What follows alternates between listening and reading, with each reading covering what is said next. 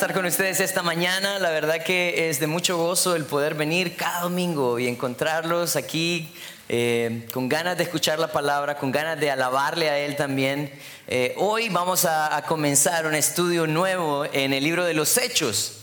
Y miren, hay algo bien importante en el libro de los Hechos porque el libro de los Hechos nos narra uh, cómo el Señor obró a través del Espíritu Santo usando a su iglesia para poder compartir el mensaje de Jesucristo. Y esto es algo bien importante para nosotros hoy. Porque no solamente es una narración, sino que también es un libro que nos muestra principios importantes para nosotros como iglesia hoy en día. O sea, lo que nos está tratando de transmitir eh, Lucas a través del libro de los Hechos es cómo el Señor usa a sus hijos, cómo el Señor usa a aquellos a los cuales también Él llama. Así que eh, es bueno que nosotros tomemos un tiempo hoy de pronto para analizar este mensaje y veamos cómo el Señor me está usando a mí como parte de su iglesia, cómo el Señor me está usando a mí como, como parte de sus hijos. ¿Qué me ha dado el Señor a mí para poder yo hacer este, esta labor de ser un testigo a las naciones?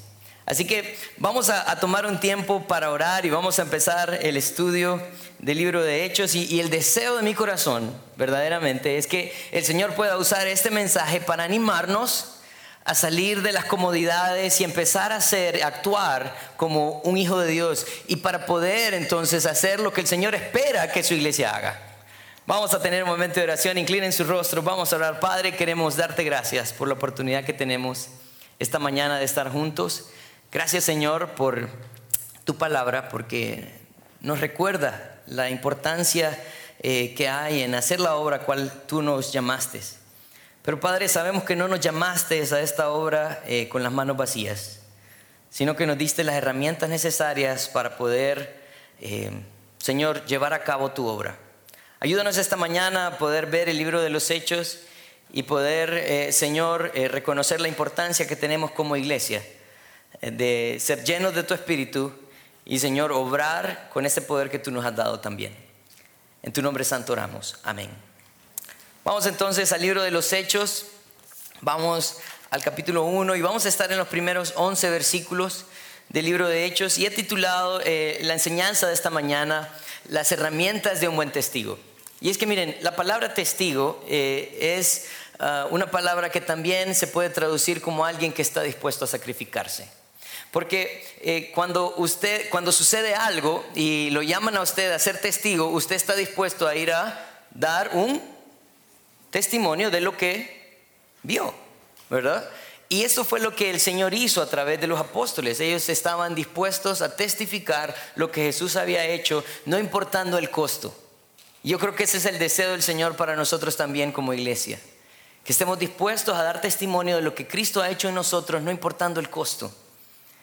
Así que empieza eh, eh, Lucas en el versículo 1 del capítulo 1, dice, en el primer tratado, oh Teófilo, hablé acerca de las cosas que Jesús comenzó a hacer y enseñar hasta el día que fue recibido arriba, después de haber dado mandamientos por el Espíritu Santo a los apóstoles que le había escogido. Y miren, parece que este es el segundo tomo entonces de la carta de Lucas a Teófilo.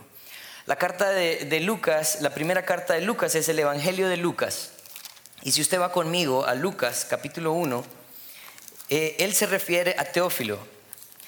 Teófilo, eh, creemos que es un gentil, pero no solamente creemos que, era cualquier gentil, sino que algunas personas que son muy estudiosas de la Biblia, no como yo, yo solo aprendo de ellos, eh, ellos creen que era alguien muy importante en el imperio romano.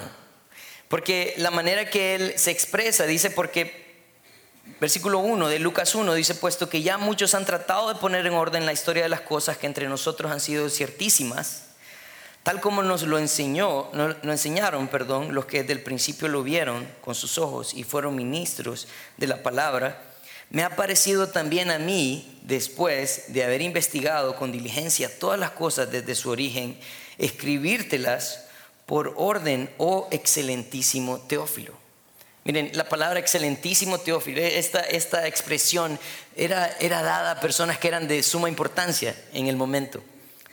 Yo no sé cuál era la, relación que tenía Lucas con Teófilo, pero parece que, Teófilo era alguien al cual él em, había empezado a hablar acerca de Jesucristo.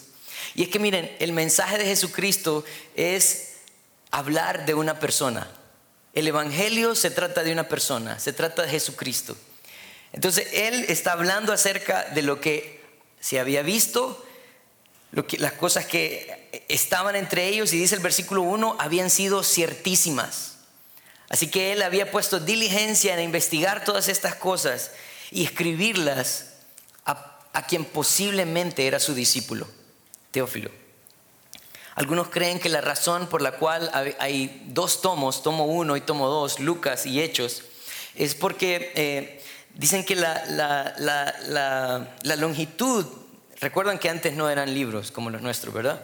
Entonces la longitud de los escritos tenían que tener entre 25 a 26 pies para poderse cargar de una manera, ¿verdad? No, no usar una carreta ni nada de eso. Entonces, eh, eh, parece que él en su primera carta alcanzó el, tamaño que era para un libro, entonces empezó a escribir el segundo. Y él entonces empieza en el, en el, en el, en el versículo 1 haciendo referencia al primer tratado. Pero es una sola historia. Yo quiero que tengan esto muy claro. Son dos tomos de una sola historia. En el, en el versículo 1 y 2, él empieza narrando parte de las herramientas que el Señor había dado a sus discípulos. Él está diciendo en el primer tratado, Teófilo, hablé acerca de todas las cosas que Jesús comenzó a hacer y enseñar, hasta el día en que fue recibido arriba, después de haber dado mandamientos por el Espíritu Santo a los apóstoles que había escogido. Los apóstoles tenían una misión que hacer, pero él iba a dotar a los, a los, a los apóstoles de lo que ellos necesitaban. Y lo primero que él, Jesús, se encargó en hacer a los discípulos fue enseñarles. Miren, la base, miren, tome, nota de esto. La base de un buen testigo de Jesucristo se encuentra en su enseñanza. En su enseñanza. El Señor estaba, eh, tomó el tiempo de poder mostrar a sus discípulos lo que, o sea, lo que él iba a esperar de ellos a través de lo que él hizo y enseñó.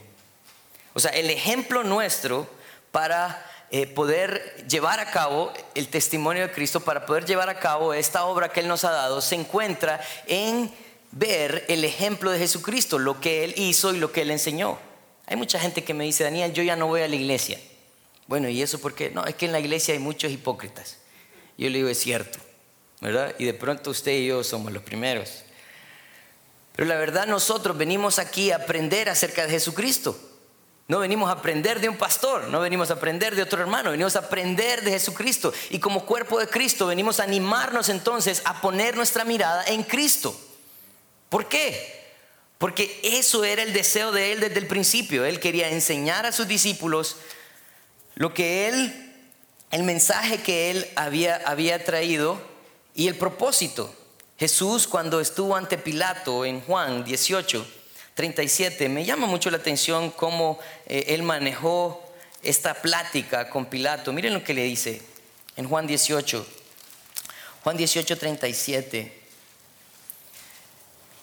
Él está hablando ante Pilato y si quieren voy a leer un poquito más desde el 35. Dice, Pilato le respondió, ¿Soy yo acaso judío? Tu nación y los principales sacerdotes te han entregado a mí. ¿Qué has hecho? Miren la respuesta de Jesús, versículo 36. Respondió Jesús, mi reino no es de este mundo. Si mi reino fuera de este mundo, fuera entregado, dice, si mi reino fuera de este mundo, mis servidores pelearían para que yo no fuera entregado a los judíos. Pero mi reino no es de aquí. Él le dijo, le dijo entonces Pilato, luego ¿eres tú rey? Respondió Jesús, tú lo dices, que yo soy rey. Yo para esto he nacido y para esto he venido al mundo, para dar testimonio a la verdad. Todo aquel que es de la verdad, oye mi voz. Él le dijo a Pilato, ¿sabes qué? yo he venido a dar testimonio de la verdad. Todo aquel que me oye es de la verdad. Todo aquel que me oye, dice, oye mi voz, es de la verdad. El Señor vino a dar testimonio. También Él habló en Juan 14, 15, Él estaba diciendo, eh, en Juan 14 Él decía, yo soy el camino, yo soy la verdad, yo soy la vida, nadie viene al Padre si no es por mí. Así que el, deseo del Señor era mostrar el camino al Padre. El deseo del Señor era, era, en realidad llevarlos a Él a un pleno conocimiento de Dios y cómo llegar a Él. Entonces, Lucas está narrando en estos primeros dos versículos de Hechos y le está diciendo que Él se había encargado de sus discípulos, en primer lugar, enseñándoles. Vamos a ver, versículo 2 de, de, Hechos. No solamente eso, no solamente era la enseñanza de lo que él hizo, sino también era una vida que reflejaba lo que él enseñaba, que eso es muy importante para nosotros. Vamos a ver, se me perdió Hechos. Ok. Versículo 2 dice, hasta el día en que fue recibido arriba después de haber dado mandamientos por el Espíritu Santo a los apóstoles que había escogido. O sea que Él no solamente les enseñó y mostró, modeló esa enseñanza, sino que también les dio mandamientos. Mandamientos que ellos tenían llevar a cabo. ¿Por qué? Porque el deseo de Dios no solamente era que ellos lo vieran y escucharan, sino que entendieran que de ahí en adelante ellos tenían que ser un testimonio también. Miren lo que dice Juan 15. Juan 15, 27.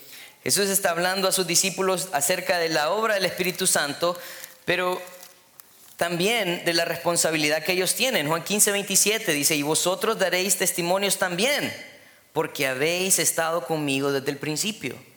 O sea, él lo que quería es que ellos replicaran las enseñanzas de Cristo. Así que la primera herramienta que el Señor da para nosotros, para que podamos llegar a ser testigos fieles y fidedignos, es su enseñanza.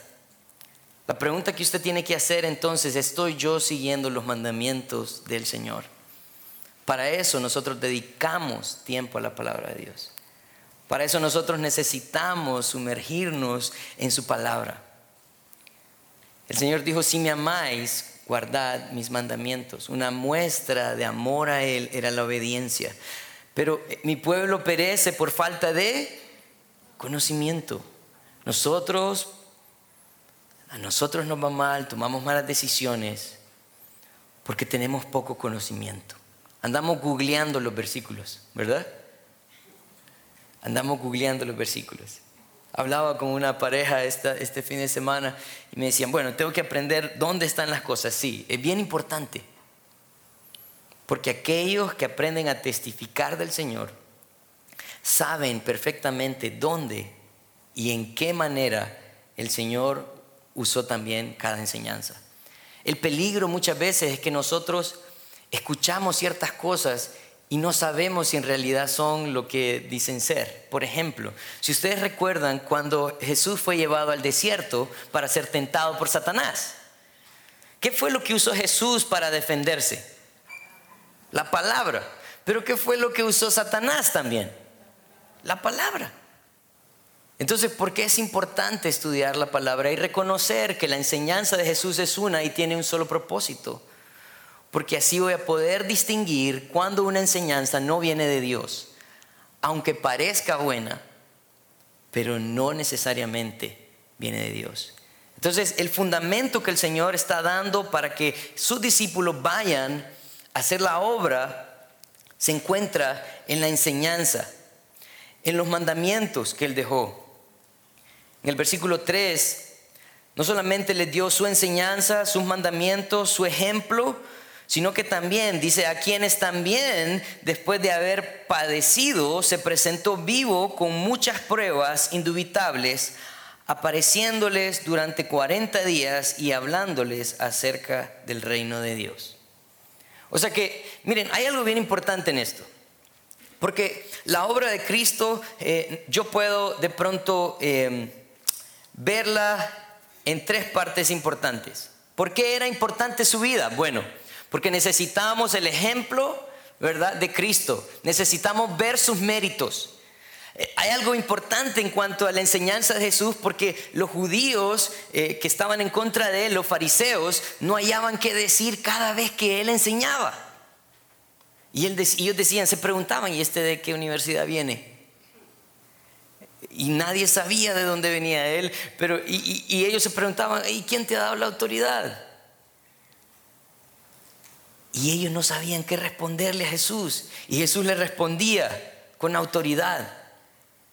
Pero ellos no sabían qué responder, se quedaban callados. La razón era porque Jesús tenía los méritos. No solamente eso, sino que la muerte de Jesús confirmaba la promesa que se encontraba en Isaías 53, cuando él hablaba de un cordero que iba a ser sacrificado para salvación del mundo. Entonces, no solamente era importante su vida por sus méritos, sino también su muerte para perdón de pecados, pero su resurrección validaba o garantizaba que Él era quien decía ser. Y el pastor Kid estuvo hablándonos un poco acerca de esto la semana pasada, pero esto es bien importante. Su vida por sus méritos, su muerte por el perdón de pecados, su resurrección como garantía de que Él es quien dijo ser. Así que Él vino a ellos, según el versículo 3, después de haber padecido. O sea, ellos pudieron ver su vida, no solamente su vida, sino su padecimiento. Y dice eh, que se presentó vivo, dice, con muchas pruebas indubitables, apareciéndole durante 40 días y hablándoles acerca del reino. ¿Por qué era necesario? ¿Por qué era necesario? que Jesús se apareciera a sus discípulos para confirmarles, no una vez, no dos veces, sino dice ahí que fue por cuánto? Por 40 días. Por 40 días. ¿Por qué será que el Señor tuvo que usar 40 días, creen ustedes? ¿Cuál es su problema? ¿Cuál es mi problema en cuanto a Cristo? que nosotros no confiamos en Él. Aún viendo los milagros y la maravilla que Él nos ha mostrado de ser el Hijo de Dios encarnado, muerto por nuestros pecados, resucitado el tercer día y exaltado a la diestra del Padre. Él ocupaba 40 días para ir y estar con sus discípulos, mostrarle quién era verdaderamente Él. Lucas en el libro de Lucas, él, él habla acerca de la dureza, la dureza de sus discípulos. Él les había anunciado que iba a resucitar al tercer día. ellos no tomaron en serio. Cuando llegaron las mujeres en Lucas 24, versículo 10, Dice, era María Magdalena y Juana, María, madre de Jacob, y las demás con ellas, quienes dijeron estas cosas a los apóstoles. Miren el versículo 11. Mas a ellos les parecía locura las palabras de ellas y no le creían. A ellas les parecía locura la noticia de que Jesús había resucitado. Y saben, en cierta manera tenían razón. Nunca nadie había resucitado a los muertos. Nunca nadie había resucitado a los muertos. Aunque Jesús les había dado el mensaje, ellos no creían. Yo no sé si ustedes recuerdan la incredulidad de Tomás, eso está en Juan 20. Juan 20, 24, el 29. De pronto no voy a ir ahí, pero de pronto lo narraré un poco. Cuando ellos están hablando acerca de que Jesús ha resucitado, Tomás dice, si yo no meto mis dedos en sus llagas, no creo. ¿Y qué sucedió? El Señor llegó y le dijo, meta el dedito aquí, pruebe. Y el Señor estuvo con ellos por 40 días enseñándoles. Así que el Señor no solamente se encargó de enseñarles a través de su vida, a través de su muerte, sino que también les dio un testimonio que le, verificaría que Él verdaderamente era el Hijo de Dios. Él entonces se dedicó, dice el versículo 3, en esos 40 días eh, también hablarles acerca del reino de Dios. Pero en el versículo 4, versículo 4 y 5, Él les da una instrucción. Versículo 4 y 5, Él dice, y estando juntos, les mandó que no se fueran de Jerusalén, sino que esperaran la promesa del Padre, la cual les dijo, oíste de mí, porque Juan ciertamente bautizó con agua, mas vosotros seréis bautizados con el Espíritu Santo dentro de no muchos días. Miren, y esto es bien importante y quiero que ponga mucha atención a esta parte porque hay muchas personas que toman estos versículos ah, para ah, dar una enseñanza equivocada de lo que significa el bautismo del Espíritu Santo. Eh, el Señor estaba diciendo, saben, no se vayan todavía, tienen que esperar. No se vayan todavía, van a esperar porque el Padre, el Padre les dio una promesa. La promesa era que les iba a dar al Espíritu Santo. Miren lo que dice um, el, el libro de Juan, versículo 37. Yo quiero mostrarles qué significaba tener al Espíritu Santo. Jesús lo explicó antes de que el Espíritu Santo viniera, pero él les explicaba qué significaba la obra del Espíritu Santo o que venía a ser el Espíritu Santo. Juan 7, 37 dice, en el, en el, en el último y gran día de la fiesta, Jesús se puso en pie y alzó la voz diciendo, si alguno tiene sed, venga a mí y beba. El que cree en mí, como dice la escritura, de su interior correrán ríos de agua viva. Esto dijo, ¿de qué? De él Vamos a ver, de pronto estamos un poco dormidos todavía. Entonces, esto dijo del Espíritu que había de recibir los creyentes en él, pues aún no había venido el Espíritu Santo porque Jesús no había sido glorificado. Entonces, la obra del Espíritu Santo era de saciar su sed, en primer lugar, saciar su sed, ¿verdad? Si vamos unas paginitas más adelante, en Juan 14, Jesús vuelve a hablar acerca del Espíritu Santo en Juan 14, 16 y dice, y yo rogaré al Padre y os dará otro consolador para que esté con vosotros para siempre. La obra del Espíritu Santo era una compañía. O sea, Él no solamente iba a saciar mi sed, sino que también me iba a acompañar. Ahí en el mismo capítulo 14, versículo 26, miren lo que dice. Dice, más el consolador, el Espíritu Santo, a quien el Padre enviará en mi nombre, Él os enseñará todas las cosas y os recordará todo lo que yo os he dicho. Así que también la obra del Espíritu Santo era poder recordar las enseñanzas del Señor.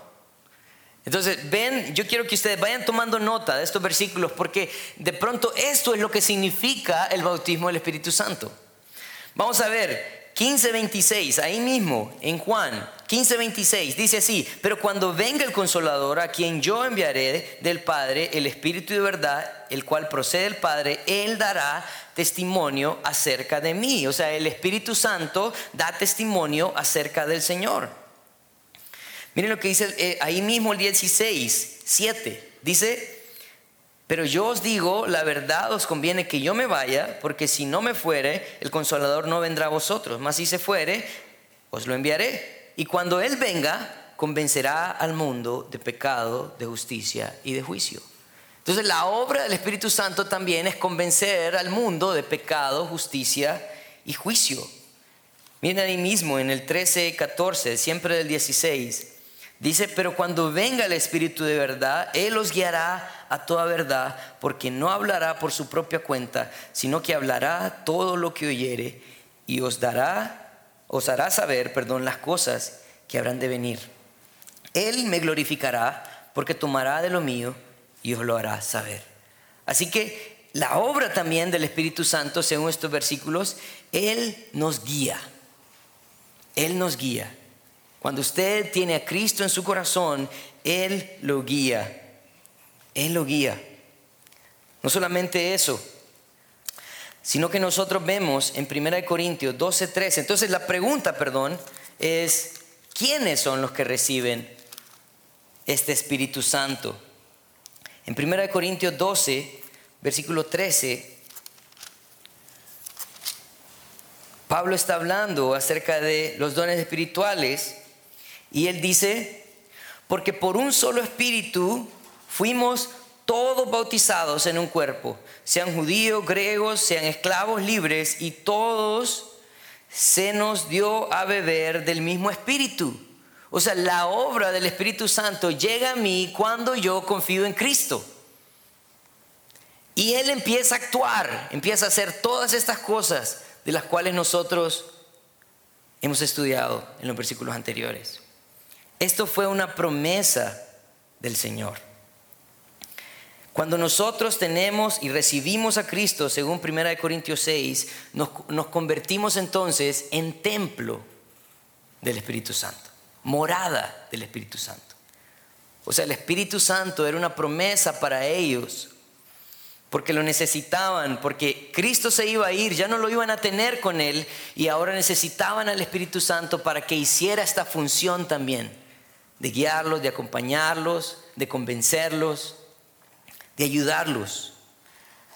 Así que ellos necesitaban el poder del Espíritu Santo para hacer la obra que el Señor les había encomendado. Así que se trataba de la enseñanza, se trataba de un testimonio valedero, pero también se trataba del poder correcto del Espíritu Santo. Esta fue la promesa que Dios dio a sus discípulos. Miren, y hay algo bien importante, porque si volvemos a Hechos, si volvemos a Hechos, capítulo 1, al parecer Dios había hecho la obra eh, a través de su vida, a través de su muerte, a través de su, de su resurrección, pero esta obra tenía que continuar para establecer el reino de Dios. Definitivamente el reino de Dios no era algo terrenal, ¿verdad? Era algo espiritual, era algo en el cielo. Pero mire lo que sucede en el versículo 6. Versículo 6 del capítulo 1 de Hechos dice, entonces los que se habían reunido preguntaron diciendo, Señor, ¿restaurarás el reino a Israel en este tiempo? Parece que ellos están diciendo, Señor, eh, de pronto ellos no quieren preguntar, pero eh, solo por curiosidad eh, le, le, ganamos a Roma, o sea, volvemos a tomar nuestra posición o cómo va a ser esto. Ellos no habían entendido, parece, que esto era algo espiritual que era mucho más valioso que lo terrenal, que en realidad la obra del Señor tenía que llevarse a cabo durante la tierra porque Él tenía una promesa mucho más allá de lo que sus ojos podían ver. Pero miren lo que dice el versículo 7. Y Él les dijo, no os toca a vosotros saber los tiempos o las sazones que el Padre puso en su sola potestad. Pero recibiréis poder cuando haya venido sobre vosotros el Espíritu Santo y me seréis testigos en Jerusalén, en Judea, en toda Judea, en Samaria y hasta lo último de la tierra. En el versículo 7 les dijo, ¿saben qué? No saquen cuentas. Mejor no saquen cuentas, ¿verdad? Él les dijo, no les toca a ustedes saber los tiempos ni, ni, los eventos, ¿verdad? Esa es la, idea de sazones. Uh, ustedes tienen un trabajo que hacer. Y es que esto es tan peligroso para nosotros.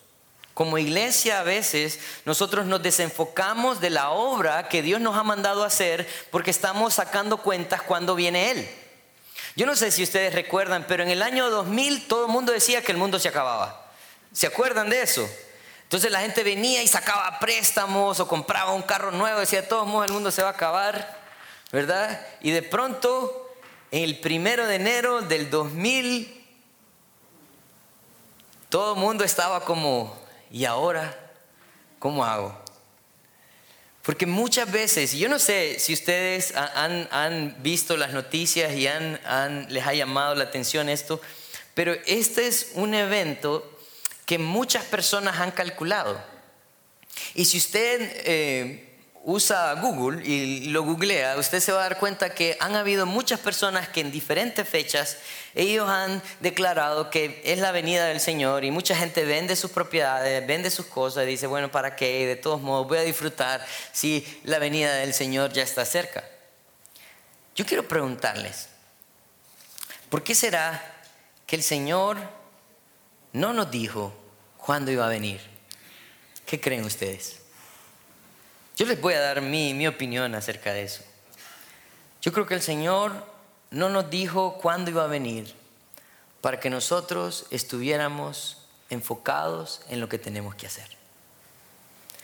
Cuando usted no sabe a qué hora va a venir Él, usted solo se preocupa de que lo encuentre haciendo la obra que lo dejó haciendo. Cuando nosotros nos enfocamos en saber a qué horas y cuándo, de pronto decimos, como cuando nosotros nos dejaban en la casa y nos daban en la refri una lista de tareas, ¿verdad? Y nosotros decíamos, a las 5 viene mi mamá, tengo chance todavía, otros 10 minutos de Nintendo, ¿verdad? Otra potrita.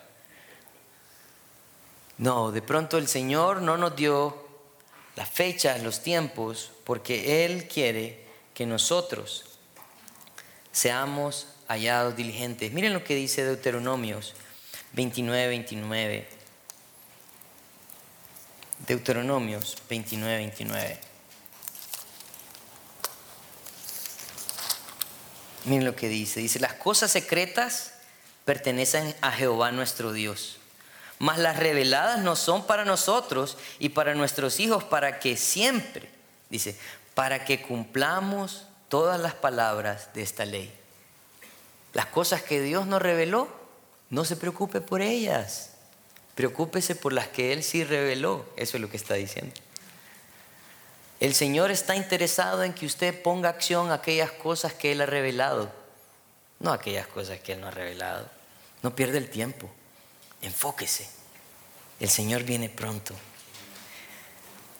No solamente Él trató de enfocarlos, ¿verdad?, en que tenían que hacer una labor, sino que les encomendó el orden de la labor.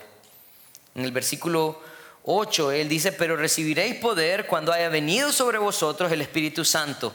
Y me seréis testigos en Jerusalén, en toda Judea, en Samaria y hasta lo último de la tierra.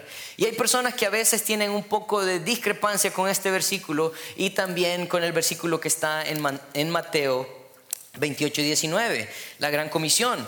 Porque él dice, hay gente que dice, hey, pero eh, en Mateo 28 dice que tenemos que ir a ser discípulos a todas las naciones. Pero aquí dice que tenemos que ir a Judea, Samaria y hasta lo último de la tierra. No, no, no. No son dos mensajes diferentes. Es uno solo. Lo que sucede es que Él nos da un orden por dónde vamos a empezar. Y esto tiene lógica. Piénselo conmigo, piénselo conmigo. ¿Qué pasa cuando usted está dispuesto a mostrar de Cristo a la gente de Choluteca y San Pedro, pero no a la gente de Teucigalpa? Piénselo. ¿Cómo lo va a considerar la gente de Teucigalpa? Nos fuimos un poco lejos, pero ¿qué pasa si usted está dispuesto a compartir de Cristo, a ser un ejemplo, a la gente en su trabajo, en su escuela, donde usted se desenvuelve, pero no en su casa. Piénsenlo. ¿Qué pasa? ¿Cuál es el error ahí? Usted dice, no, no, no, yo a los de la casa no, que se pierdan. De todos modos, mi hermano se pone mis zapatos y eso a mí no me gusta, ¿verdad? Y, mi hermana dice, se pone, qué sé yo, mis camisetas. No, no, hay un orden y un propósito. O sea, él estaba diciendo, saben, ustedes no se tienen que preocupar por eventos futuros, preocúpense por lo que yo les acabo de dar, pero la manera en cómo ustedes lo van a hacer es que primero van a empezar en su casa, en Jerusalén. Ahí van a empezar, en su propia casa. Ahí tengo que empezar a hacer testimonio. Las personas que me dicen, Daniel, yo me quiero ir de misionero al África. Ok, pero ¿qué estás haciendo aquí? No, ahorita nada, pero en la África, allá voy a ser un misionero. Quiere decir que de pronto no estoy dispuesto a sacrificar si el Señor me llama a un lugar. El Señor quiere probar mi fidelidad de a poco primero.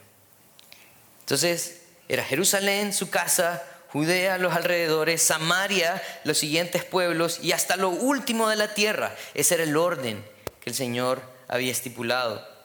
Pero, ¿qué era lo que ellos iban a usar para eso? Dice el versículo 8, recibiréis poder cuando haya venido sobre vosotros el Espíritu Santo. Para esto sirve el Espíritu Santo. Para poder testificar de la palabra de Dios. Pablo, cuando estaba hablando a Timoteo, si quieren ir conmigo, a 2 de Timoteo, capítulo 1, versículos 7 y 8, Pablo está hablando a Timoteo y él está diciendo estas mismas palabras. Segunda de Timoteo, capítulo 1, versículos 7 y 8.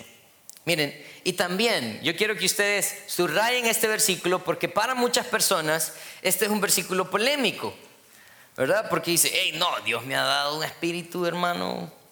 Miren, dice, porque no nos ha dado Dios espíritu de cobardía, sino de poder, amor y dominio propio. Y aquí es donde está el error muchas veces. Porque solo nos quedamos con este versículo. Y entonces salimos empoderados, ¿verdad? Decimos, no, yo soy un empoderado.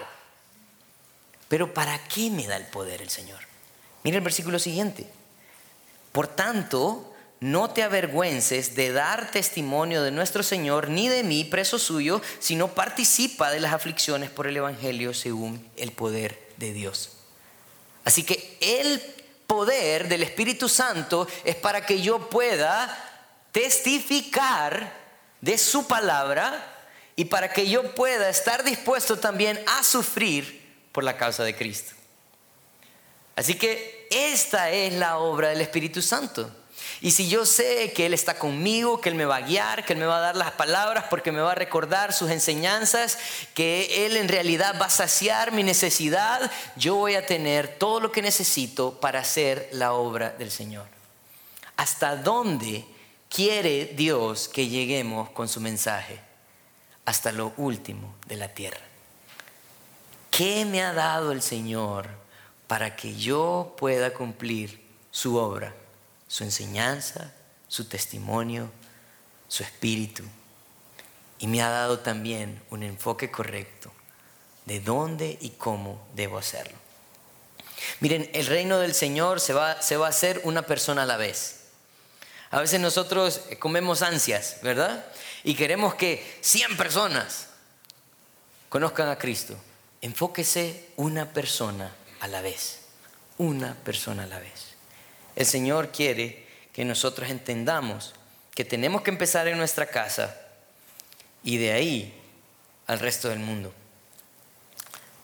Vamos a volver entonces a Hechos. Hechos, versículo 9, dice, y habiendo dicho estas cosas, viéndolo ellos, fue alzado y le recibió una nube que le ocultó de sus ojos.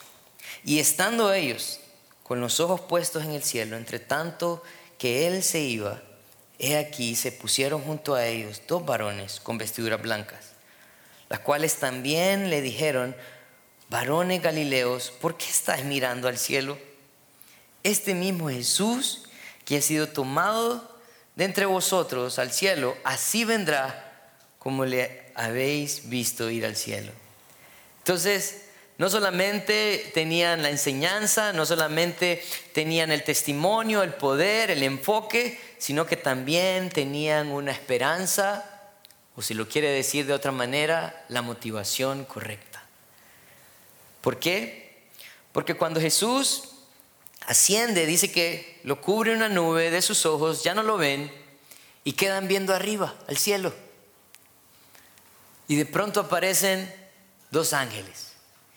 Les dice, hey, muchachos, ¿qué hacen?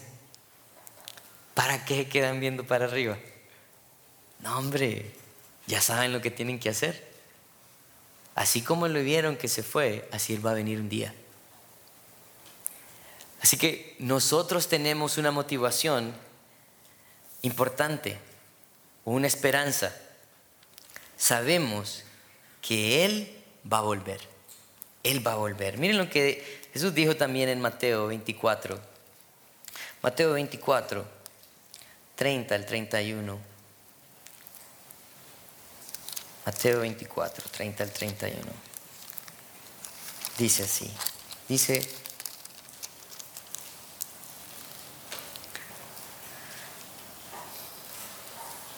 hablando acerca de su venida, dice, entonces aparecerá la señal del Hijo del Hombre en el cielo, y entonces, dice, lamentarán todas las tribus de la tierra y verán al Hijo del Hombre viniendo sobre las nubes del cielo con poder y gran gloria. Versículo 31 dice, y enviará a sus ángeles con gran voz de trompeta y juntará a sus escogidos de los cuatro vientos, desde un extremo del cielo hasta el otro. Así que no se preocupe cuando Él va a venir, Él le va a avisar que ya está aquí. Mientras tanto, nosotros tenemos que reconocer la obra que Él ha puesto en nuestras manos. Él va a venir. También Juan en Apocalipsis, Apocalipsis 1.7 este, este, libro que a veces le tenemos miedo, pero es un libro que tiene tanta bondad y amor mostrado. Dice en el versículo 7 del capítulo 1, dice, he aquí que viene con las nubes y todo ojo le verá y los que le traspasaron y, y todos los linajes de la tierra harán lamentación por él. Sí, amén. Yo quiero ser de aquellos que anhelan su venida. Yo quiero ser de aquellos que recuerdan ese sacrificio de Cristo para salvación, que anuncian esta muerte, esta resurrección, esta esperanza hasta el día que Él venga. Yo quiero concluir con un par de cosas importantes. Los recursos o herramientas que el Señor nos da para hacer su obra siempre vendrán de su ejemplo, su obra, su esperanza, su enseñanza, perdón, su espíritu. Siempre van a venir de ahí. Así que ¿dónde tiene que enfocarse usted? En Cristo, en su palabra, en su obra. El Espíritu Santo nos va a guiar. El deseo de Dios para sus hijos sigue siendo el mismo desde el principio. Ser testimonio de un Dios verdadero al mundo. Esa es la obra por la cual nosotros hemos sido llamados. Ese es el deseo que tenemos nosotros al hacer iglesia cada domingo. Ese es el deseo nuestro al llamarlo durante la semana, saber cómo está, saber si podemos conocerle y en qué podemos ayudarle y animarle en esta labor que el Señor nos ha dado. También ah, Jesús va a volver por su iglesia. La pregunta de esta mañana es, ¿cómo está esperando al rey? ¿Cómo está esperando al rey? ¿Sabe? En la Biblia hay algunas, algunas parábolas, ¿no? De cómo el Señor dejó encargado su trabajo y cómo Él eh, no le dijo a sus consiervos cuándo iba a volver pero él, al final, venía a pedir cuentas por lo que les había dado. Yo espero que Él me encuentre a mí como un siervo fiel.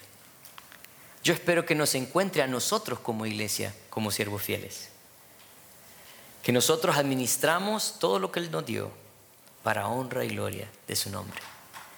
Que yo pueda llegar en el último día y mostrar mis gavillas, mostrar el fruto de lo que Él me ha dado.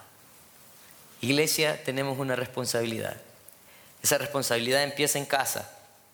Esa, responsabilidad empieza desde que Él ha venido a morar en mí.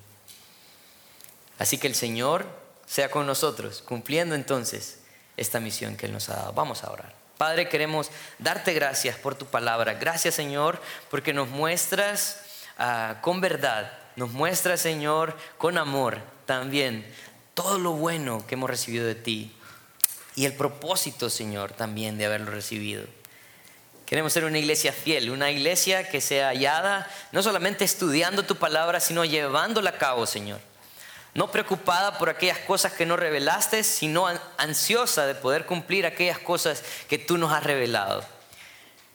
Y el mandato, Señor, era ir, era ser testimonio, empezar en nuestra casa, en los pueblos vecinos y hasta los, de hasta los confines de la tierra. Que seamos hallados fieles, Padre. Gracias. En tu nombre santo oramos. Amén.